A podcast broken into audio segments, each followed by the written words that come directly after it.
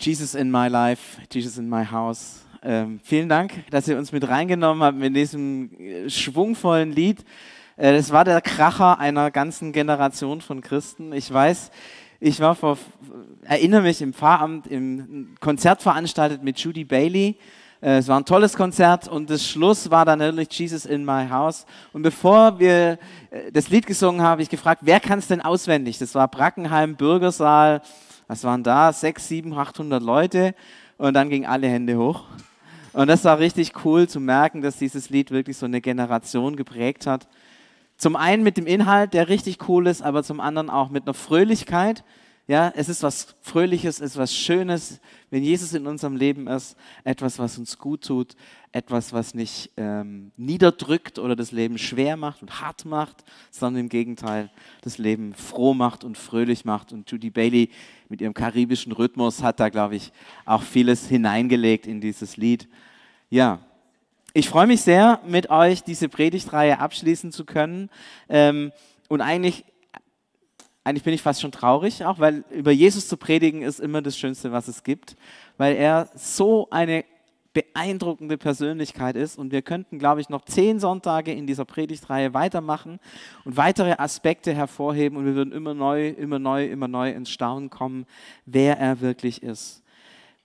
Wir kommen her von dem Jesus als Mensch, der ewige Gott, der sich selber Grenzen gibt, wo wir gemerkt haben, das widerspricht sich doch, ja, Gott und Grenzen, ein Unendlicher, der endlich ist und Gott hält diesen Widerspruch aus. Wir kriegen es nicht zusammen, aber in der Person Jesu verbindet sich dieser Widerspruch. Wir haben nachgedacht über das, dass er der Sohn ist und festgestellt, dass alles, was er ist, er deswegen ist, um es uns zu geben. Er, er ist der Sohn Gottes, um dich zu einem Kind Gottes zu machen. So, das ist eine unglaubliche, äh, unglaubliche Geschichte. Und heute geht es darum, dass Jesus in uns lebt. Die erste Frage, die ich dir stellen möchte, ist, wie ist es eigentlich, warum ist es eigentlich so, dass Gott sich diesen Mühe gemacht hat? Ja, also die Maria da in Gang zu setzen, ja, und den Heiligen Geist zum Wunder, zum Wunder, ähm, zum Wunder machen äh, aufzurufen, dann die himmlischen Heerscharen in Bewegung zu setzen. Ähm, keine Ahnung, wie viel das waren. Schätzen wir mal 10.000 Engel. Ja, das ist ja eine logistische Herausforderung weiß nicht, muss man vielleicht nicht so arg nach Essen gucken und so für die Engel, aber trotzdem. Ähm, dann kommt dieser Jesus, er wird Mensch, es ist wirklich eine harte Zeit, sicher tolle Wunder, aber eine Zeit von Schmerzen, Leid, dann Auferstehung, Himmelfahrt und dann seither, dass dieser Jesus mit uns arbeitet, diesen, diesen Befehl, mache zu Jüngern alle Völker.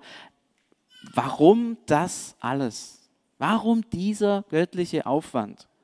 Ja, also Schöpfungsgeschichte kennt ihr, da hat Gott sechs Tage gearbeitet und am siebten Tage ruht er. Und warum, warum macht er sich jetzt den Stress?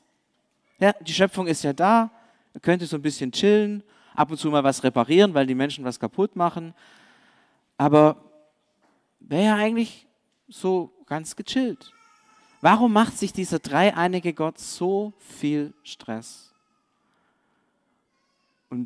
Ich kenne mein Leben und ich weiß, dass ich ihm Stress mache. Und ich vermute, ihr kennt auch Situationen, wo ihr ihm Stress macht. Und man fragt sich, warum tut er sich das an? Also mir fällt es schwer, drei Leuten gleichzeitig zuzuhören. Der hört ein paar Milliarden Leuten gleichzeitig zu. Warum macht er das? Warum tut sich Gott diesen Stress an? Es gibt einen Grund, einen einzigen. Und der heißt, ich möchte mit dir zusammen sein.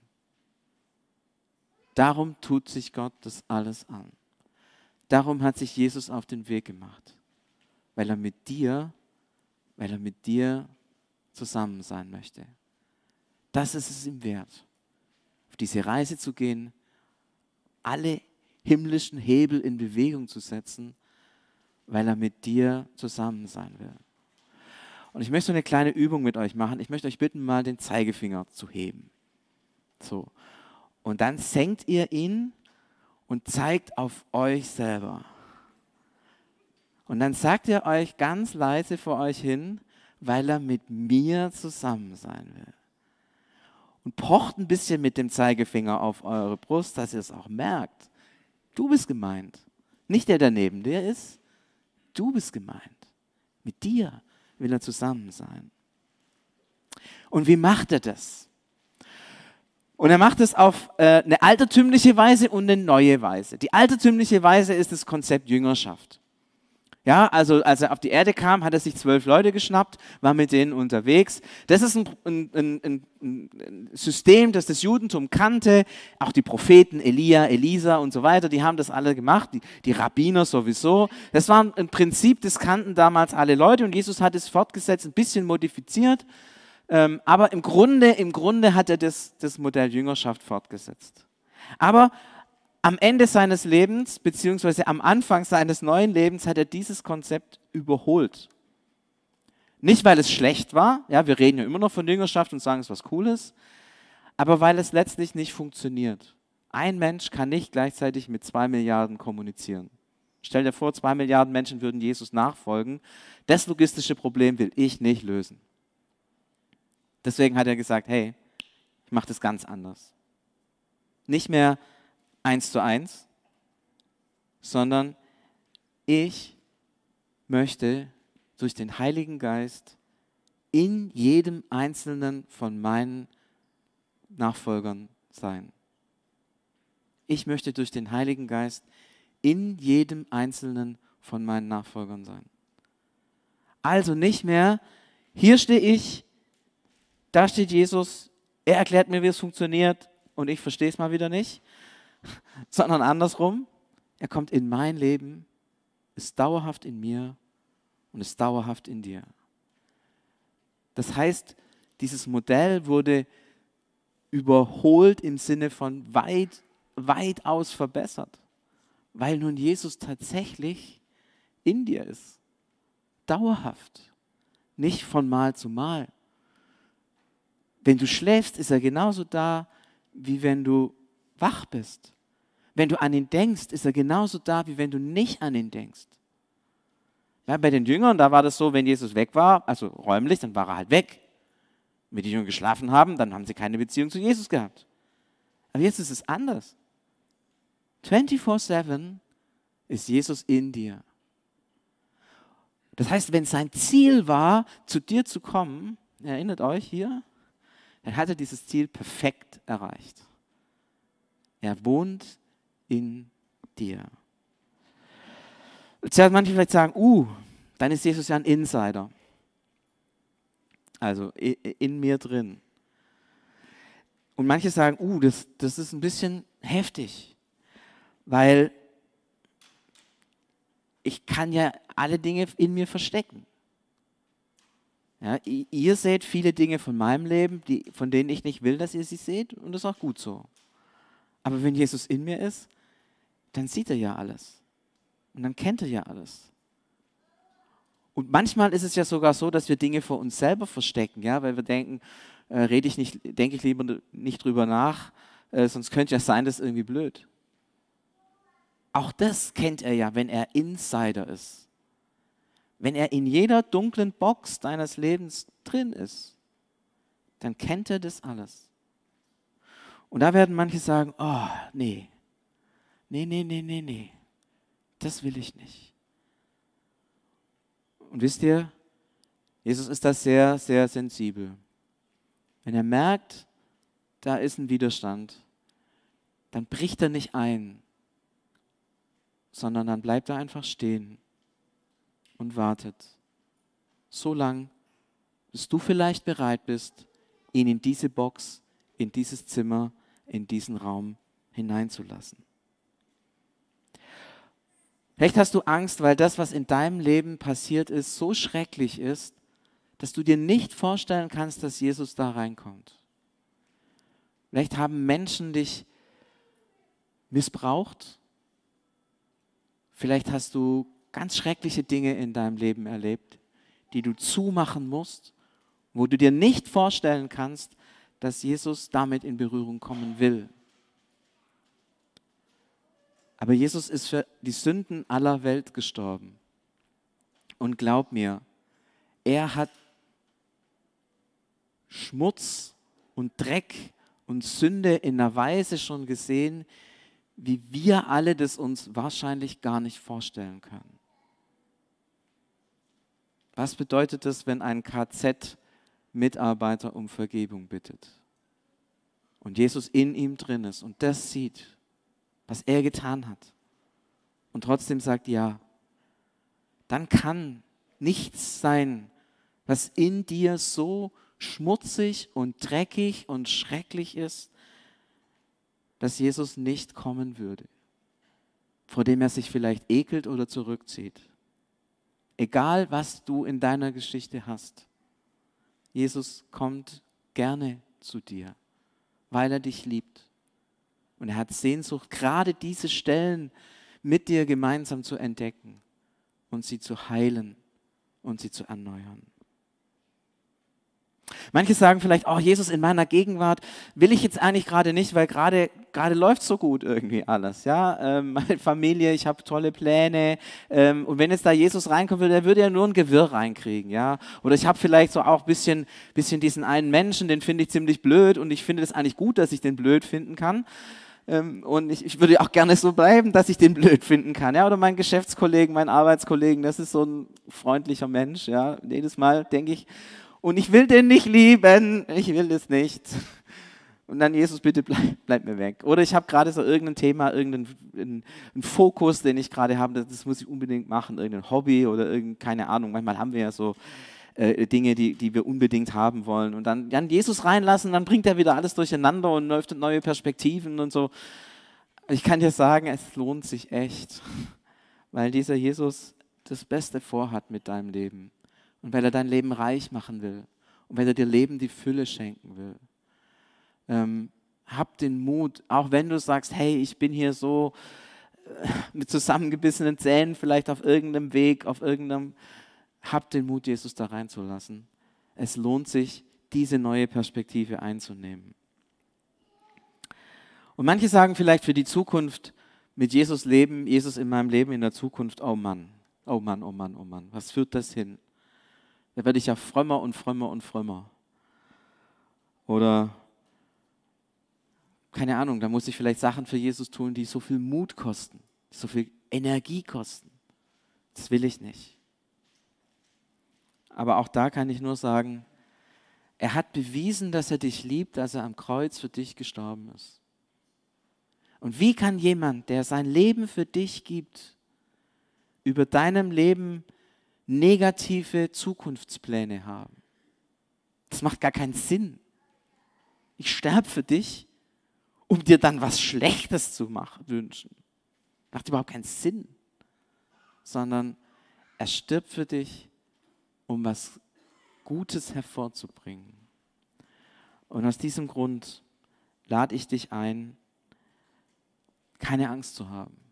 Oder wenn du Angst hast vor diesem Jesus und vor dieser Nähe, trotzdem zu sagen, ich lasse mich drauf ein.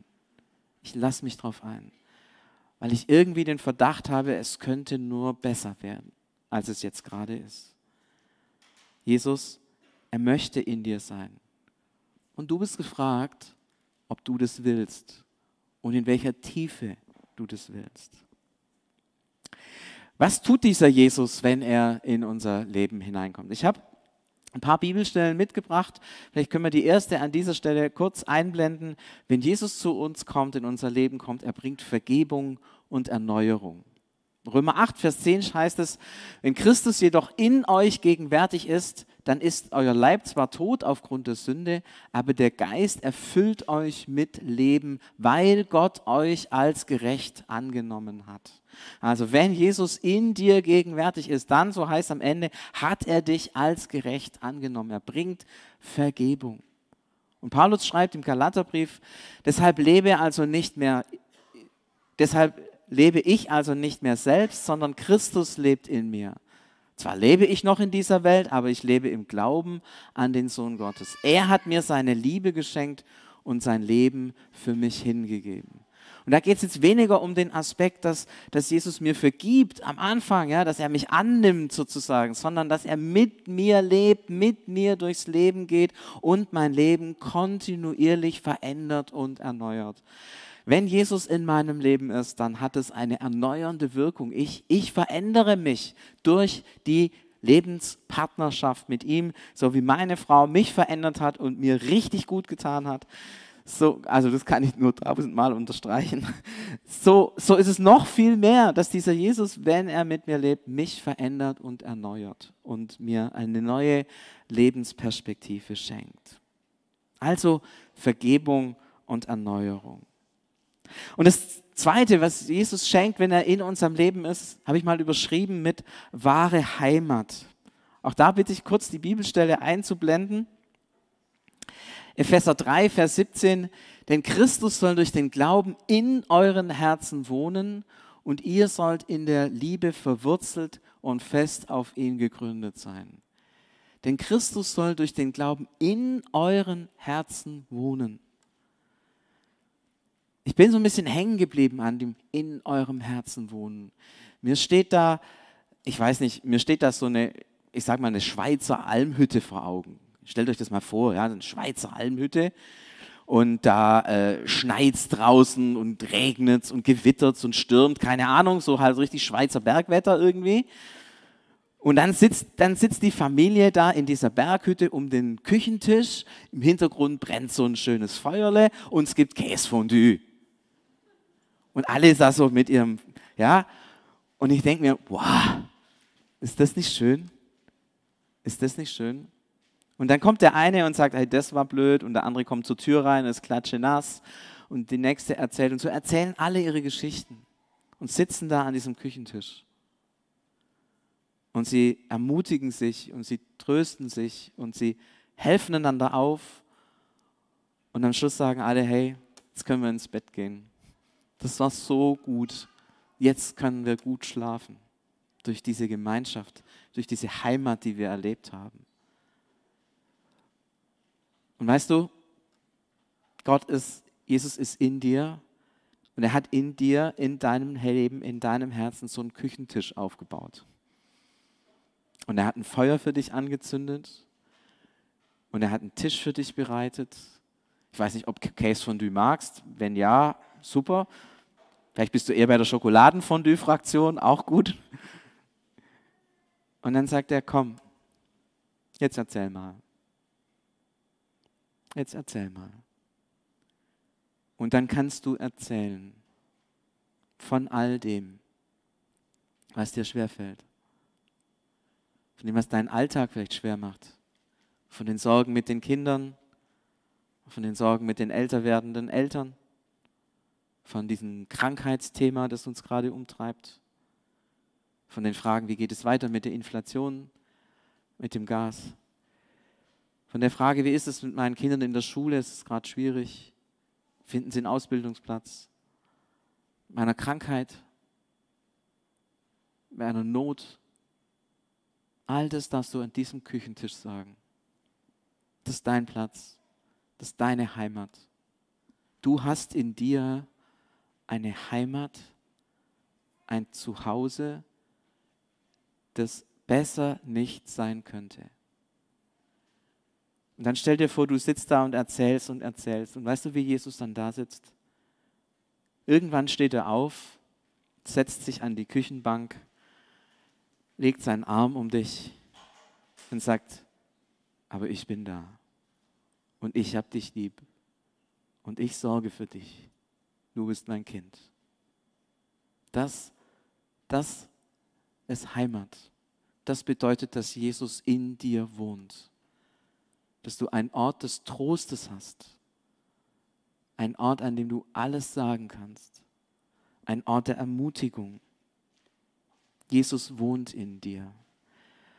Und manchmal müssen wir die Heimat gar nicht so sehr bei Menschen suchen. Manchmal gibt es die auch gar nicht. Manchmal ist es viel zu persönlich, dass wir es Menschen sagen könnten. Dann setz dich mit Jesus an deinen Küchentisch, an seinen Küchentisch, den er in deinem Leben gebaut hat. Und dann redet einfach mal miteinander. Ich persönlich, im Vorbereiten der Predigt, bin tatsächlich eine Weile an diesem Küchentisch gesessen und wir haben miteinander geredet. Und da ist auch die eine andere Träne geflossen. Und es war gut. Und es war so gut. Jesus in dir. Dazu ist er gekommen.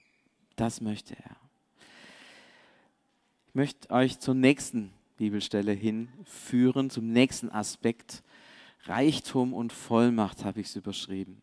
2. Korinther 4, Vers 7. Wir tragen diesen Schatz, Paulus redet da tatsächlich von Jesus, wir tragen diesen Schatz aber in zerbrechlichen Gefäßen. So soll deutlich werden, dass unsere übergroße Kraft von Gott kommt und nicht aus uns selbst. Wie oft sind wir Menschen am Suchen und am Rennen und wir brauchen das und wir brauchen das und wir brauchen das. Ich brauche Anerkennung, Freude, Cannstatter Vasen, Suchtmittel, keine Ahnung. Alles, überall, überall frage ich brauche. So viele Menschen kommen zu mir, ich brauche, ich brauche, ich brauche. Aber haltet doch kurz mal inne und wisse, du hast einen Schatz in irdenen Gefäßen. Jesus selbst lebt in dir. Die Ewigkeit ist in deinem Herzen. Der Friede ist in deinem Herzen. Die Liebe ist in deinem Herzen. Es gibt nichts Wertvolleres als diesen Jesus. Du kannst du sagen, okay, schöner Urlaub, Anerkennung von einem Menschen, jemand kommt zu mir und sagt, hey, hast du gut gemacht. Wie lange hält das? Fünf Minuten. Und dann kommt der Nächste und sagt, aber das hast schlecht gemacht. Batch. Aber wenn Jesus in dir ist, der sagt, ich liebe dich, du bist mein Kind, ich will mit dir die Ewigkeit verbringen. Das ist dein Schatz in deinem Herzen. Und du brauchst nichts. Du hast alles. Ich glaube, wir Christen können Menschen sein, die aus der Fülle leben. Weil wir nicht, weil wir, weil wir alles haben und weil wir uns keine Sorgen machen müssen, weil wir nicht krank werden oder weil wir immer genug Geld haben. Nein, das, das, das stimmt alles nicht. Irgendwann werden wir vielleicht auch mal bankrott machen und wir werden sterben. Also die Sterbewahrscheinlichkeit in Deutschland ist immer noch relativ hoch. Liegt so ungefähr bei 100 Prozent. Ja, ist alles. Und trotzdem bist du reich. Weil die Ewigkeit in deinem Herzen ist. Weil dieser Jesus in dir ist. Du hast alles. Und ich möchte dich ermutigen, nicht mehr zu suchen, sondern zu finden, dass Jesus in dir ist. Und ich merke, wo, wo, wo Menschen mit dieser Haltung mir entgegenkommen, dass sie reich sind, das sind es Menschen, die ein Standing haben. Dann sind es Menschen, die auch Überzeugungen haben. Dann sind es Menschen, die Glauben haben beim Gebet. Und dann sind es Menschen, die wenn sie etwas sagen, auch Vollmacht haben in ihren Worten.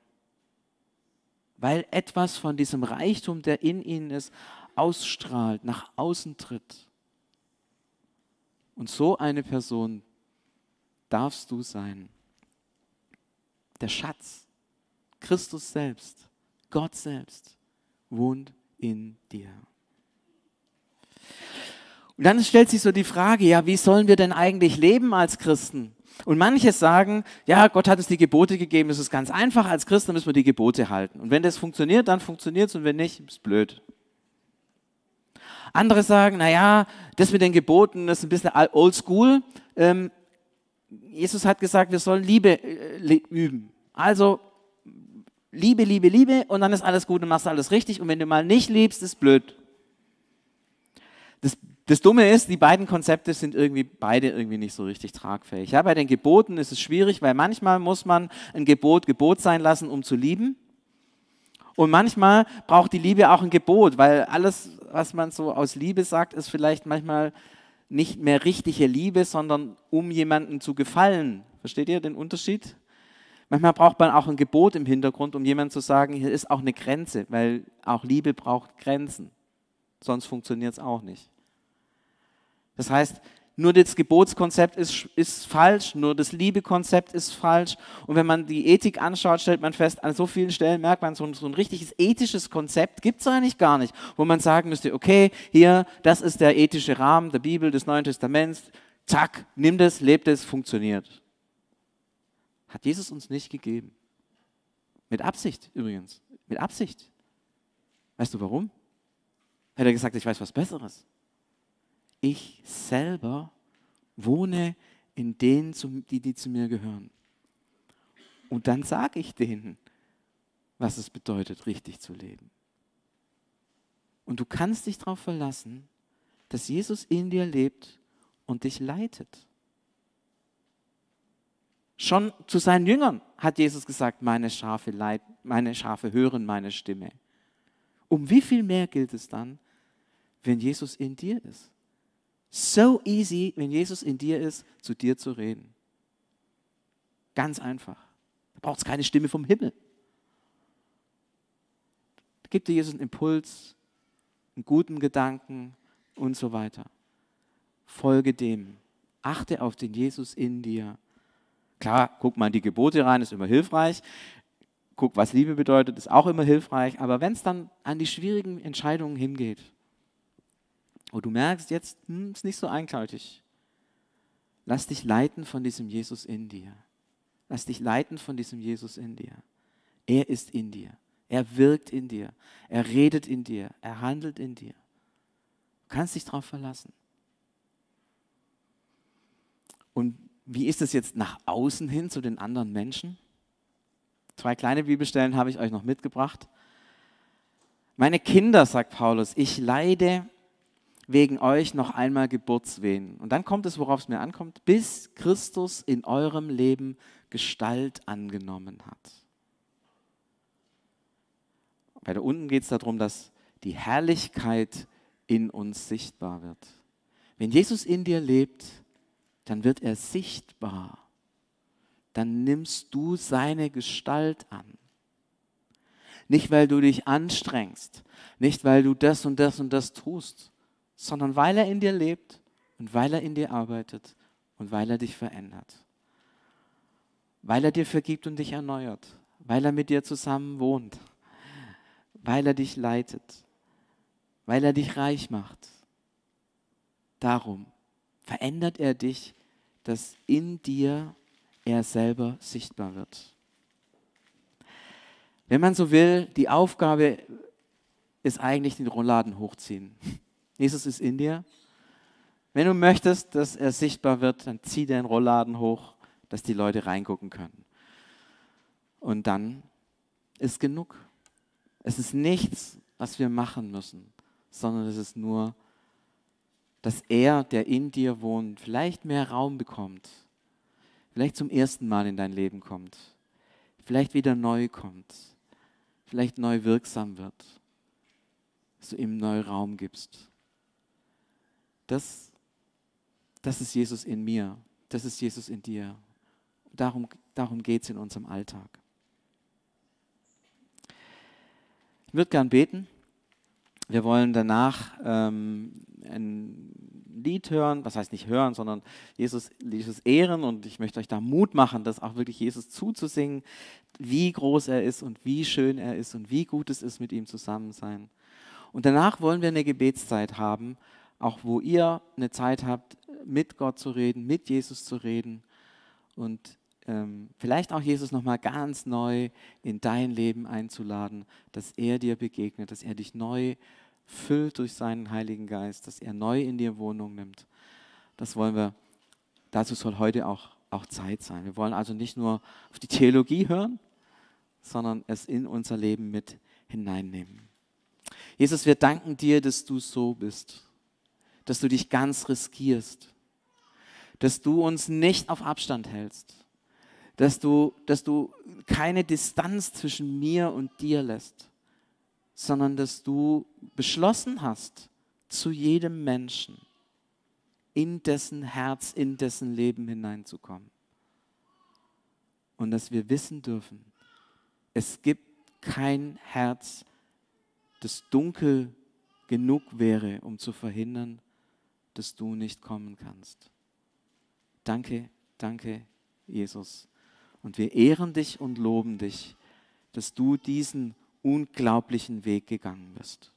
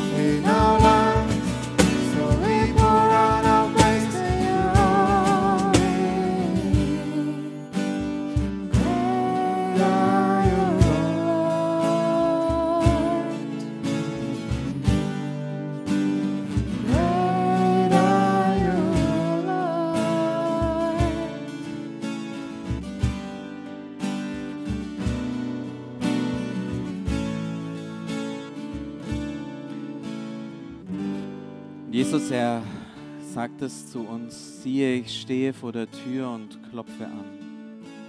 Und ich möchte dich einladen, es jetzt so wirklich sich bildlich vorzustellen, dass er vor dir steht.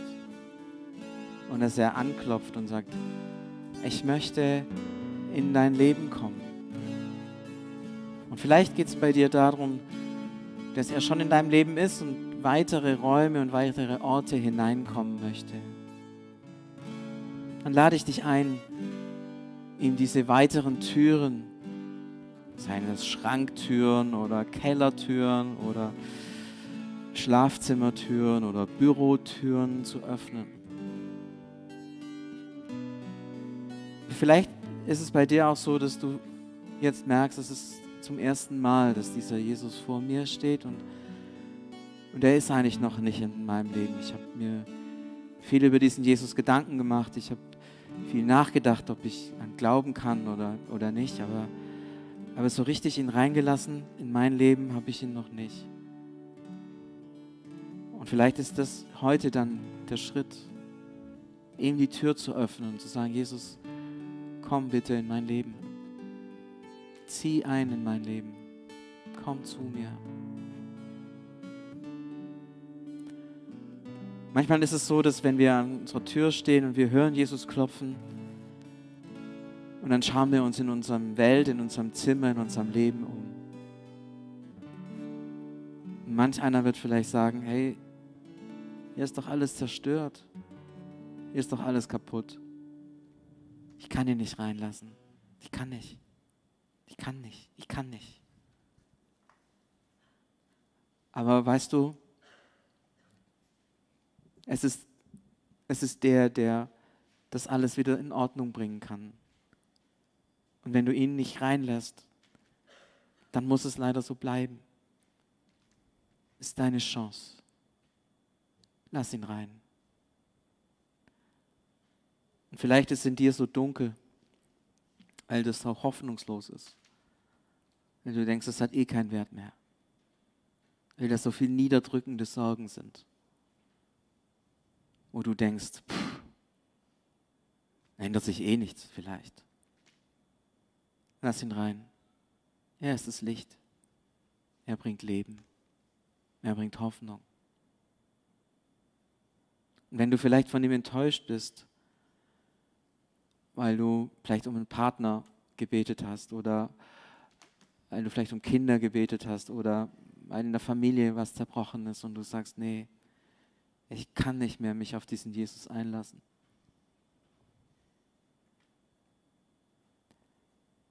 Er wird so gern mit dir am Tisch sitzen.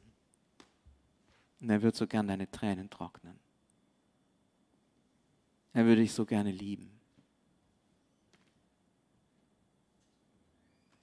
Jesus, er, er ist gekommen, um zu vergeben und um zu heilen, um zu erneuern.